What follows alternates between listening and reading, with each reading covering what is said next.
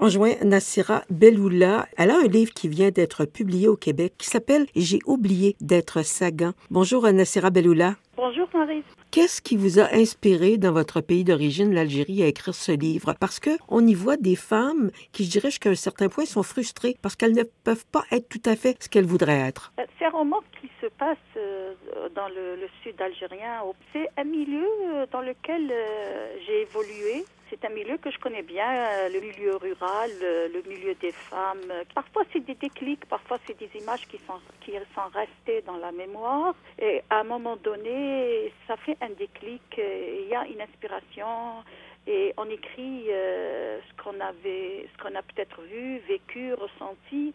Et je pense que notre terre d'origine ou notre, pays d'origine, avec nos cultures, nos traditions, ça reste en nous.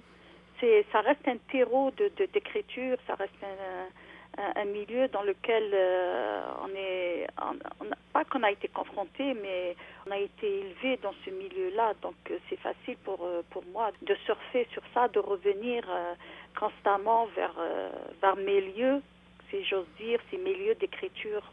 Vous écrivez à, à, propos d'une jeune fille qui a un esprit rebelle et elle a une maman qui veut la garder à sa place.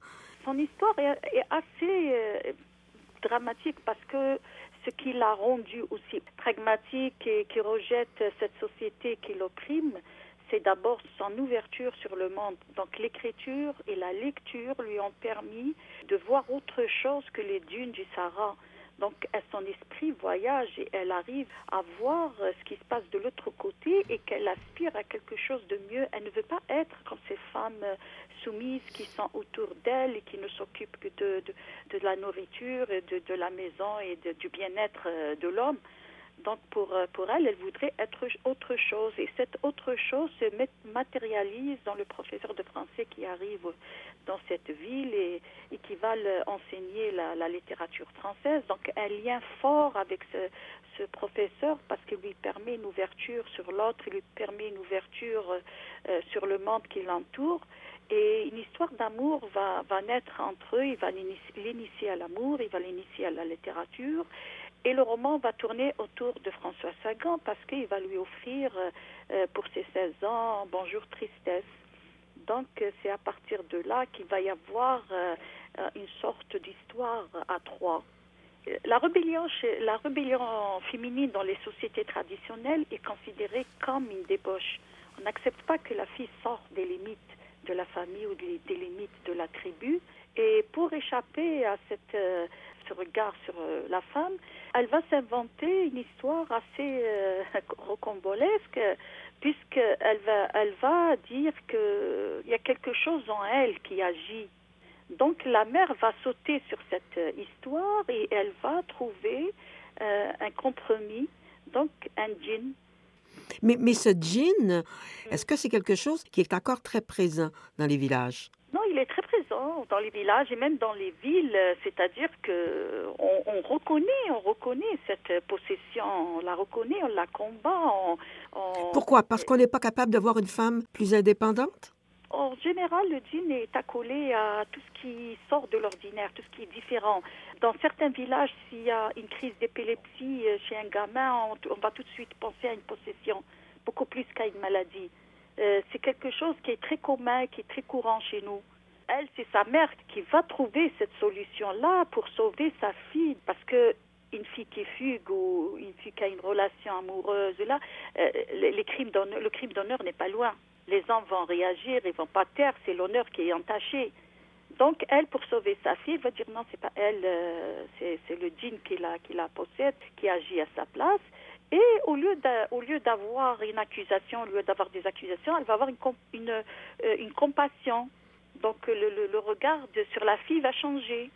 On va lui trouver euh, des excuses, si vous voulez, à sa rébellion. Et, et même le regard de la fille va changer sur sa mère lorsque le père va décider de prendre une plus jeune épouse qui, elle, était promise au plus vieux fils. Justement, l'histoire de la mère est aussi euh, un peu dramatique parce que c'est une femme qui restait avec, que le mari restait, il n'était pas polygame, son mari tout à fait, au début, donc il restait 20 ans avec elle parce que c'était une belle femme et, tout. Et puis un jour, elle se rend compte que, que le mari qu'elle n'attire plus son mari, qu'il ne la désire plus, qu'il y a quelque chose qui, qui s'est brisé. Elle est devenue une mère euh, avec beaucoup d'enfants et tout.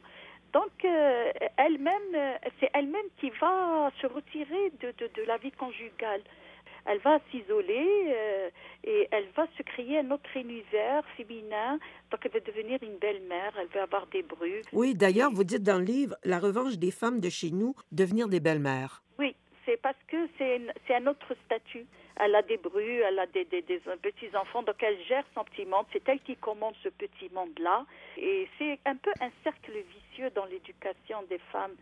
Donc pour elle, c'est un échappatoire, s'occuper d'avoir des bruits qu'elle va commander et, elle va avoir euh, tout à fait un autre environnement qui va la consacrer. Et en, choisissant justement sur des photos euh, des épouses, euh, le, père va jeter son dévolu, sur l'une d'elles, celle qu'elle devait, euh, elle devait demander la main à son fils. Donc le père va épouser cette jeune fille et ça va être une fracture euh, pour, les, pour la narratrice parce que elle se rend compte que finalement tout ce monde-là ne lui convient pas du tout. C'est un monde qui est assez glauque pour elle et elle veut absolument s'en échapper. Et l'histoire euh, se termine par un mariage. Un mariage qui, qui, qui, qui, va la sauver en quelque sorte, mais qui n'était pas, ce n'était pas son choix non plus. Pourquoi c'est important pour vous d'écrire sur ces situations qui existent encore dans certains endroits en Algérie? Ben, je pense qu'on écrit euh, sur les choses qu'on connaît déjà. Et c'est important de, parler de la condition féminine parce que pour beaucoup, c'est vrai qu'il y a beaucoup de, choses qui ont changé. Il y a des lois, il y a des droits, il y a tout ça.